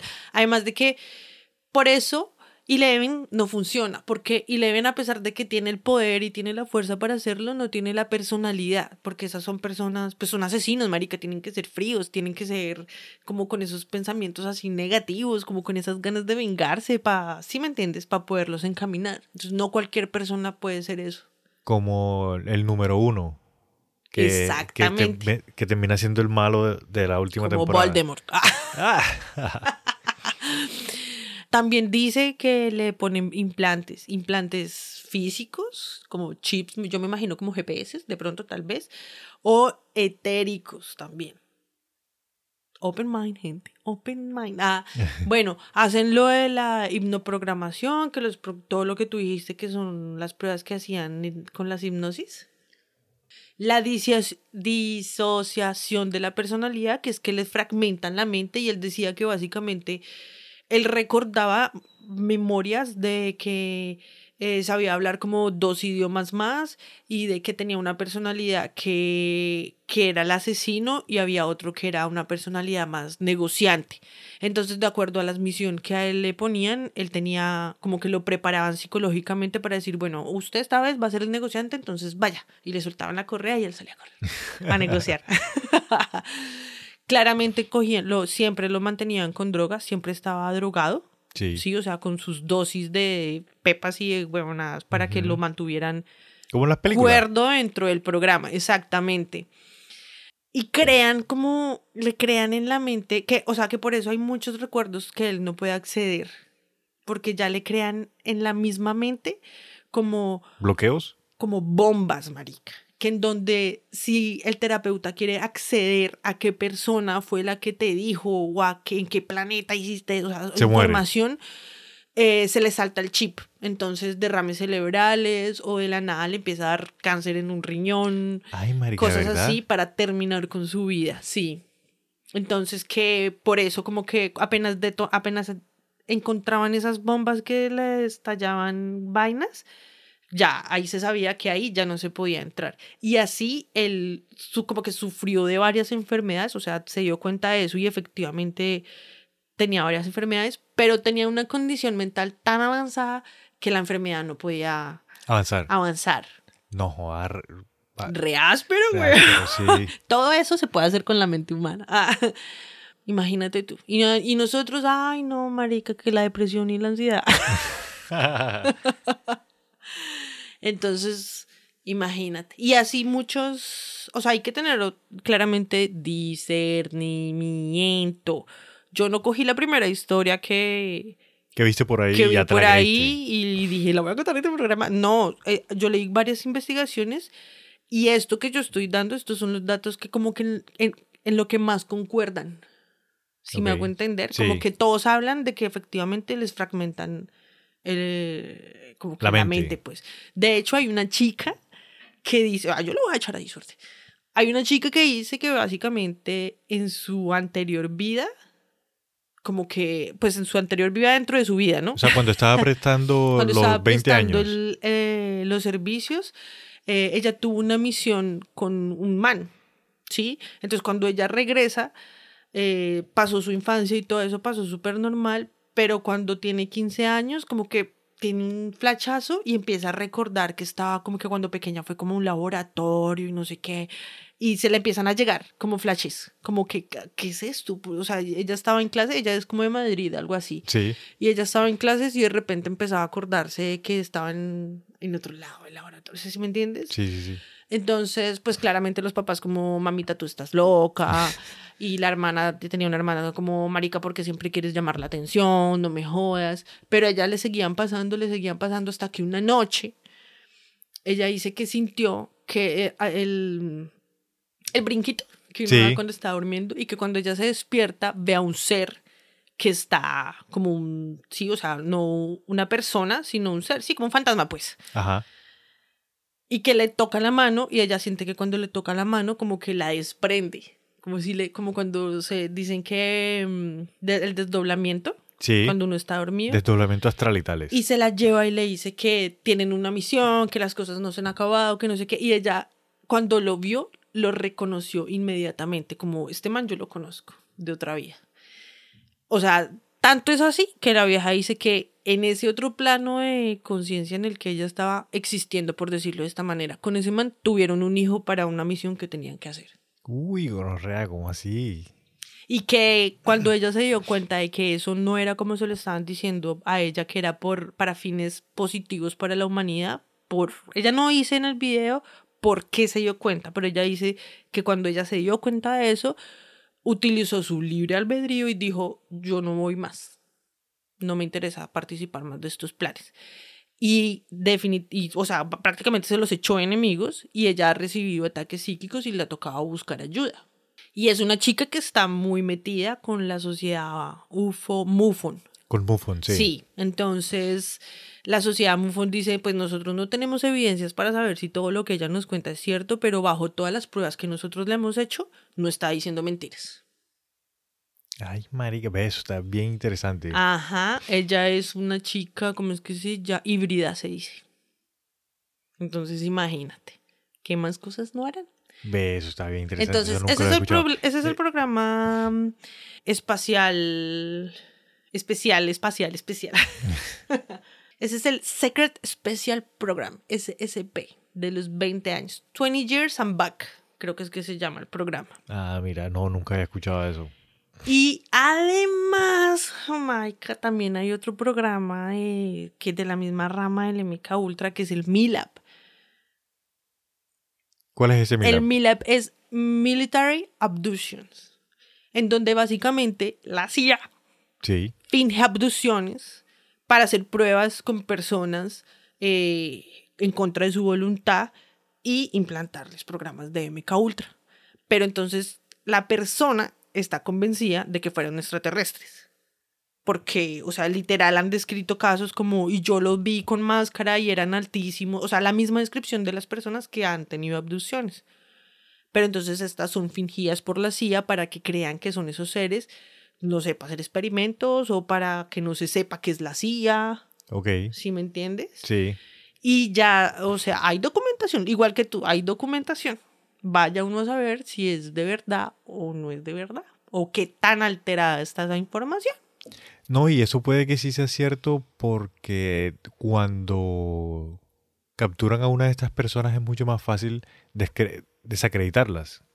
Por lo que si cogen una de estas personas van a decir como que no, es que me- a mí me abducieron unos alienígenas, no sé qué, entonces todo el mundo va a decir, no, mi hermano, usted lo que está es loco. Sí, de hecho hay un señor que es como medio famosito. En este momento no me acuerdo el nombre de los que yo alcancé a investigar cuando estaba obsesionado investigando esto. Él, o sea, pasó todo este tema y el man trabajaba como en una oficina, algo así, pero él toda esta, él seguía como que en contacto con algún ser galáctico, ¿sí? Y entonces él seguía como recibiendo información y le habían ayudado como a recordar sus memorias y a saber por todo lo que había pasado en estos programas de MK Ultra. Él dice que pasó por el 20, 20 Years and Back. Ok. El man lo hacía de forma anónima. Pero entonces como que alguien se dio cuenta y lo boleteó. Y dijo como, el que está detrás de estas publicaciones es este man. Y dijo el nombre no sé qué y al man, o sea, se encargaron de hacerle la vida una mierda. O sea, le dañaron completamente la vida sin ninguna necesidad porque simplemente pudieron haber dicho, no, eso nada eso es verdad, ese man está inventando. ¿Qué necesidad tenían de volverle la vida de mierda para desmentirlo? Y empezar a payasear todo lo que él había... Todo el trabajo que había hecho. Sí, todo lo que él había comunicado y todo el trabajo, porque creo que incluso tiene como uno o dos libros. Se encargaron de payasearlo, es que ni siquiera es desmentirlo, es payasearlo. Ok. Con, como ya sabemos que lo hacen las élites, por decirlo de alguna forma, y ya al man son muy pocos lo que le creen. Pero él sigue trabajando y sigue en función de eso y, Y sigue botando información. cuando, cuando, cuando le dicen que tiene información para votar, tienen que votar la información por el servicio de la humanidad. Ve, qué chévere. Imagínate. Sí, eso es por lo general lo que se hace. Cuando las personas intentan abrir la boca, los payasean o los asesinan O los asesinan. o los sí. suicidan. Pero lo que tú dices es muy cierto. O sea, ¿qué necesidad tiene un departamento de eso que es tan importante en, en gastar tiempo en payasear a una persona de estas maricas si según ellos lo que está diciendo es mentira? Algo tienen que Exacto. tener de cierto donde ellos están desgastando de sus recursos para hacer ver mal a la otra persona, ¿no? Sí. Y hay muchas entidades, lo que tú dices de los cultos, hay muchas entidades de polaridad negativa que se hacen pasar por paz, am- paz y amor y convencen a las personas de que hagan cosas y sometan al pueblo y les dan información para que los humanos como que caigan en la trampa y, y así. Y también hay muchas veces que utilizan a los mismos cultos para hacer experimentos y para probar con ellos a ver cómo son las cosas, como en los cultos siempre son las reuniones en masa, Sí. entonces también les sirve como para probar ese tipo de, de cuestiones, ¿no? Sí, imagínate tú todo lo que hay detrás del MK Ultra. Eso no es así Ningún, nomás. ningún. Sí, ningún, ningún. Pero sí, sería muy chévere que pudieran. Voy a intentar. Voy a pasarte la información que yo tengo de, de esos proyectos, porque la verdad los trabajos que han hecho con eso están bastante chéveres. Y profundizamos un poquito más a ver si sale un capítulo completo. Ya después de que tú nos hab- hablas un poco de MK Ultra, de seres de otra galaxia, Ajá. la forma en la que en los Estados Unidos, digamos, sale todo este meollo Oye, sí, ¿cómo al fue? aire y se demuestra realmente, porque al principio eran solamente teorías de conspiración, ya, ¿no? De que estos manes están haciendo algo raro, ¿no? Pero ¿qué le, qué- qué le pasó a este man? No, porque este man. Y resulta de que un señor que se llama Frank Church hizo un comité para empezar a, a investigar sobre las prácticas de la- todas las agencias de los Estados Unidos. Sí. ¿Listo? En 1973, todo el país de los Estados Unidos se fue, o sea, estuvo en caos por el Watergate. ¿Tú sabes qué fue el Watergate? No recuerdo Jamaica. Mira, el Watergate fue un show, bueno, no un show, sino que se metieron cinco ladrones al, a un hotel que se llama el Hotel Watergate. Y, en ese, y esos cinco ladrones lo que intentaban hacer era buscar información como para manchar el nombre de congresistas del Partido Demócrata en los Estados Unidos. Ok. ¿Listo? Entonces, a estos malandros los cogen, marica. O sea, como que se enteraron y se formó Los la chupa del cogieron. culo. Y el presidente del momento era Nixon. Ok. Entonces Nixon estaba, estaban como que en las elecciones para ver si el man quedaba nuevamente. Ajá. Y resulta que el man estaba implicado con los, con los manes que se metieron en el Watergate. Ay, parce. Ok. En- Entonces, no demuestran de que el man sí estuvo implicado en el Watergate, pero el man terminó, o sea, el man renunció al puesto de presidente de los Estados Unidos. O sea, el man no terminó su mandato. El man renunció A causa de eso, a prácticamente. causa de eso. Exactamente. ok, no Ese fue. Ey, eso es. Ese evento es súper importante en- dentro de la historia de los Estados Unidos porque es el único presidente que ha renunciado. Y el que más. Uy, Y ese man ha tenido. Bueno, en fin. Entonces pasa lo de Watergate. Entonces el país de los Estados Unidos está así como que. O sea, el ambiente políticamente está un poco pesado. Y dentro de la CIA ordenan destruir toda la documentación que se tiene sobre el MK Ultra. Cuando empiezan a destruir toda esta información, hay unos documentos que como que no los ubican bien, como que no... Sí, o sea, son... Como mal- que no saben de, qué, de dónde vienen. Exacto, o sea, los encontraron por ahí y encontraron 20.000 documentos con Hmm. información relacionada pucha. al MK Ultra. Ya. Y todo eso sale a la luz. Y ahí es donde todo sale a la luz. Cuando encuentran estos documentos, en 1974 el New York Times empieza a hacer una investigación y empieza a decir, hey, esta gente de la CIA están haciendo estas vainas, nosotros sospechamos, estamos haciendo esta A investigación. sacar que todo no eso a qué". la luz. ¿Cuánta gente no habrá muerto ahí intentando sacar cosas a la luz? Para, e- para eso vamos. Oh my God. Entonces imagínate que ya con... Estaba el comité Church, estaba el New York Times investigando. También se crea la comisión Rockefeller. Ah, con razón. La Tenían comisión- que estar ahí untados esos, ¿no? Ellos también empezaron a investigar qué era lo que estaba pasando. Imagínate que el secreto de la CIA era tan grande que ni siquiera los de los Rockefeller sabían qué era lo que estaban haciendo. Pues bueno, digamos, O- pues o es hicieron que ¿de pensar a la venía el gente. dinero. Es que no se sabe. Mm, Eso no se sabe ¿Y quiénes son los que más dinero tienen para disponer para ese tipo de cosas? Aunque, Mm. aunque tengamos en cuenta que la CIA en esa época tenía muchísimo dinero porque la CIA tenía tratos con la mafia. No es que la CIA también tenía dinero de coca, marica. Pues no, es que el famosísimo narcotraficante emprendedor colombiano Pablo Emilio Escobar era una marioneta de la CIA. Y Supuestamente, si, y- si ese man tenía tanta plata, ¿cuánta plata no hizo la CIA, marica? Sí, Bueno, e- exacto, imagínate. no, fue pucha. Espero que no se ofendan porque digo que Pablo Emilio Escobar era el- la marioneta de la CIA. En 1975, ya el comité Church y la comisión de Rockefeller van con el Congreso por primera vez y empiezan a, a comentar que habían, o sea, le empiezan a decir al público y al gobierno de los Estados Unidos que encontraron que habían hecho experimentos en sujetos humanos, conscientes e inconscientes, como parte de un extenso programa para encontrar o descubrir cómo influir y controlar el comportamiento humano mediante el uso de drogas psicoactivas como el LSD y la mescalina y otros medios químicos, biológicos y psicológicos. Bueno, que de pronto también los Rockefeller de pronto sí no estaban metidos porque ahora que, re- que, pues, eso viene como que, entre comillas, de, ore- de herie- herencia informativa nazi.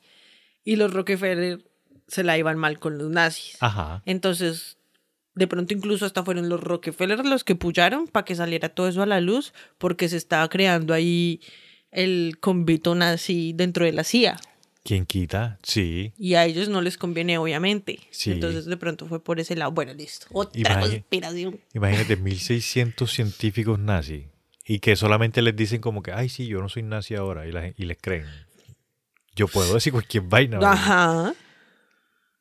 Dentro de la documentación que se encuentra, se, la CIA asegura de que solamente e- ellos fueron causantes de la muerte de una persona. O sea que más nadie se murió en, en los 20 años que hicieron MK Ultra, no murió nadie, nada más una sola persona. Y No, esa persona se llama Frank Olson. Y está vivo. Ay, el papá de las gemelas Olson. Ah. Ese señor Frank, Frank Olson también tiene una historia súper curiosa. Voy a, hacer, voy a contarla lo más rápido posible. Frank Olson fue el director del departamento de drogas de la CIA. O sea no, que ni o sea, si- no tengo el título exacto, Sí. pero el man era el capo en, de lo que tenía que ver con drogas y armas, y armas no, y cosas biológicas de la CIA. El man era un, un químico. Oh, o sea, pero entonces él murió por, digámoslo así, conspiración, más no como efectos del MK Ultra. Espérate, ya te digo Oh qué fue lo que pasó. Espérate, no te, adela- no te adelante que no sabes qué fue lo que pasó. Este man era un duro y este man estaba liderando un proyecto sobre el anthrax. Ellos Ah, estaban empezando como a que a desarrollar y a estudiar cuál, qué tan peligroso era, cómo se utilizaba, cómo La se utilizaba. enfermedad, sí. Exacto. Él era el jefe de ese departamento. Ajá. Entonces la CIA dijo de que no, vamos a hacer un... No, vamos a hacer una convivencia Alianza.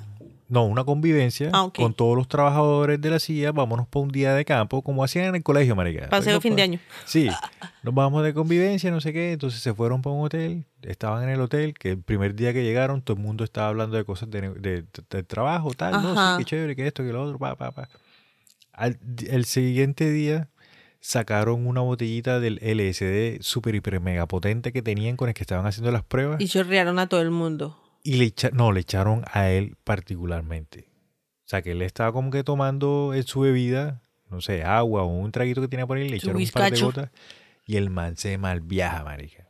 El man se malviaja una gonorrea y que se sentía paila y que esa mundada que estaba mal, que no sé qué, que esto y que el lo otro. alcohol no van. Y el man empieza a tener episodios, no episodios de locura, sino empieza a tener como que episodios de, de que lo que está haciendo no está bien, como de remordimiento de conciencia que le llaman. Ok. Entonces el man empieza a tener esos episodios, no sé qué, y el man dice, ¿saben qué? Yo me voy a salir de la silla. Yo no quiero más nada que con esta vaina, yo quiero vivir mi vida tranquila. Y el man le dice, bueno, tú tienes un problema. Efectos naturales del LSD. Sí. Entonces le dicen como que, hey, todo bien, mira, hay un doctor, ayuda en New York, ve, visita al doctor, que este man te va a ayudar con la vaina que tú tienes. Ya. Ajá. Él se va para New York, va acompañado de un amigo, o sea, de un socio de, de Sí, la va con algún parcero. Sí. Cuando el man llega donde el doctor, el doctor le dice, hey, no te preocupes, todo bien. Todo va a estar vamos, bien. vamos así, vamos a hacer esto, no sé qué, de- de- medicamento, tal. Vete para casa. Y man lo mandan otra vez para el hotel. Resulta que el doctor, no tengo el nombre aquí enfrente mío porque te estoy echando el cuento así nada más. Ajá. El doctor no era doctor. El doctor era pediatra y el man también tenía que ver con la CIA. O sea, el man también eh, hacía parte del MK Era una Ultra. alcahueta. Correcto. ¿Y qué? Y entonces el man lo mandan para el hotel y el man se suicida esa noche. Y el man cuando se suicida no está solo en el hotel, en la habitación. Estaba con el compañero que lo estaba acompañando. Y se suicida de dos tiros en la cabeza. No, y, y, o sea, y solamente como para los, los del hotel dicen de que es prácticamente imposible que una persona se suicide desde las habitaciones de los hoteles de ellos, porque uno el vidrio es súper grueso, que es difícil de abrir, que para poder, o sea, para tú salir por la ventana tienes que hacer un sobreesfuerzo. No es fácil hacer eso. Sí o se sea, el man se suicida tirándose por la ventana. el man se tira por la ventana, exacto. Ah. Y que como supuestamente estaban los dos, él dice, hey, es imposible que el man se tire y que el otro no lo escuche. Tiene que hacer mucho ruido. Sí. Y, el, y, el, y el que estaba con él en, en la habitación, el man dice que el man se levantó en la noche y que fue al baño y estaba echando una cagada y que no escuchó nada. Que cuando ya prendió la luz que, que ve, él, ya el otro se había tirado. Bueno, es que también. Y justo en ese piso no habían cámaras. No, está súper raro. Entonces, O sea, el man simplemente se le despertó la conciencia, se le abrió la conciencia Sí, marica, sí. y lo asesinaron porque ya no quería seguir. El man se quería salir del viaje y le dijeron, no, este man no se puede salir de esta mundada. Paila, es muy difícil salirse de eso. Y que comentan de que, marica, o sea, para que el man fuera el jefe del departamento ese y estuviese trabajando con el Antrax, se mantenía full información. Claro, y no solamente eso. Y no solamente eso, exacto. Entonces, Frank Olson es la única persona, re- o sea, que tiene como directa correlación con el MK Ultra que fue, que murió. Porque como el man le echaron, pues la CIA después dice que no, que nosotros le echamos para ver cómo el man reaccionaba, que no sé qué, y se más viajó y se suicidó. Nah. O sea, hicieron muy, un muy buen trabajo encubriendo. Sí, la familia del man quiso demandar a la CIA, Hmm. que la demandaron por 2 millones de dólares y terminaron haciendo un arreglo fuera del fuera del juzgado por 700 mil dólares en los en los 70, eso fue en los 70, Imagínate. eso es un montón de dinero. Y después de eso, el presidente de momento, presidente Reagan, crea una orden ejecutiva Sí, firma una orden ejecutiva en la que dice de que ningún ente del gobierno puede utilizar a personas sin su consentimiento para hacerle pruebas ni nada por el estilo. O sea, el presidente tuvo que hacer una firmar una orden judicial ejecutiva, perdón, para que no hagan ese tipo de vaina, o sea, para que dejen de estar cogiendo a gente, A gente. en contra de su voluntad Exacto. como ratones de laboratorio. o sea que si la gente da su consentimiento sí pueden cogerla como ratón de está pillando. Y como la mayoría de las veces uno está dormido y ni siquiera sabe qué es lo que está haciendo, ni qué es lo que está diciendo, ni qué es lo que está firmando. Entonces imagínate.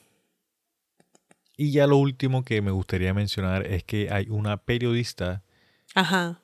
canadiense Sí. que se llama Elizabeth Nixa, que la chica tiene pruebas de que el MK Ultra hoy en día todavía lo están usando, sino que tiene un nombre diferente.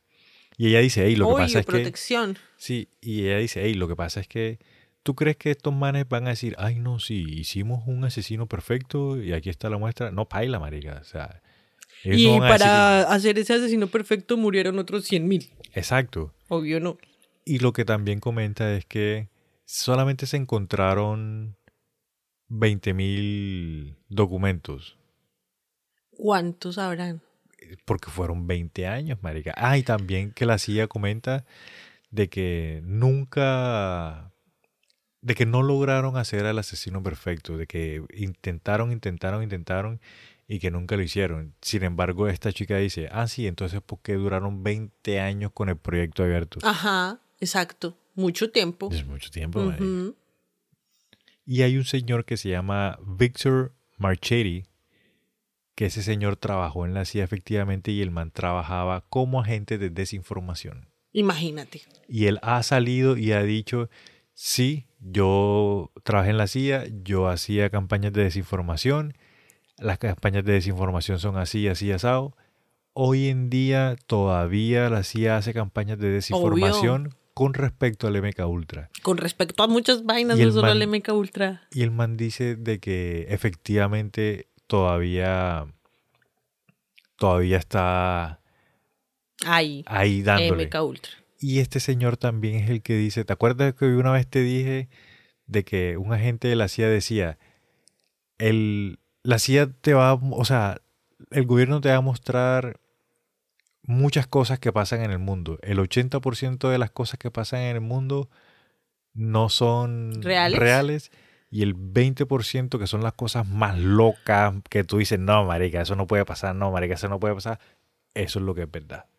Pues es que ahí es de donde sale la realidad predictiva que yo te digo, como nos han metido tanto que es ciencia ficción, abro comillas, ciencia ficción, cierro comillas. Entonces nosotros ya no, no lo creemos. Ajá. Como así? Y eh, utilizan esa misma información como confusión. El día, a mí lo que más, por ejemplo, el día de mañana sale un ovni. Salimos a trabajar y trin, una nave parqueada ahí en la esquina donde espera uno el bus. Lo que a mí me da miedo no es si vienen en son de paz o si vienen en son de guerra. A mí lo que me da miedo es si es del gobierno o si de verdad son seres galácticos. Eso es lo que a mí me da miedo. Porque las campañas de desinformación las crean ellos y eso lo alimenta a uno bien conspiranoico. Le botan toda esa cantidad de información y uno enlaza y desenlaza muchísima información más. ¿No ves yo cómo hablo aquí pajarito? Y bueno, esa es la historia del MK, Ultra. MK Ultra. ¿Qué pasaría? Uy, ¿tú te imaginas que el día de mañana tú empieces a tener flachazos de que en tu vida, en algún momento de tu vida, estuviste en alguna misión secreta por allá o algo así? Intento conectarme con ese otro yo y le pido los números de la lotería. Ah.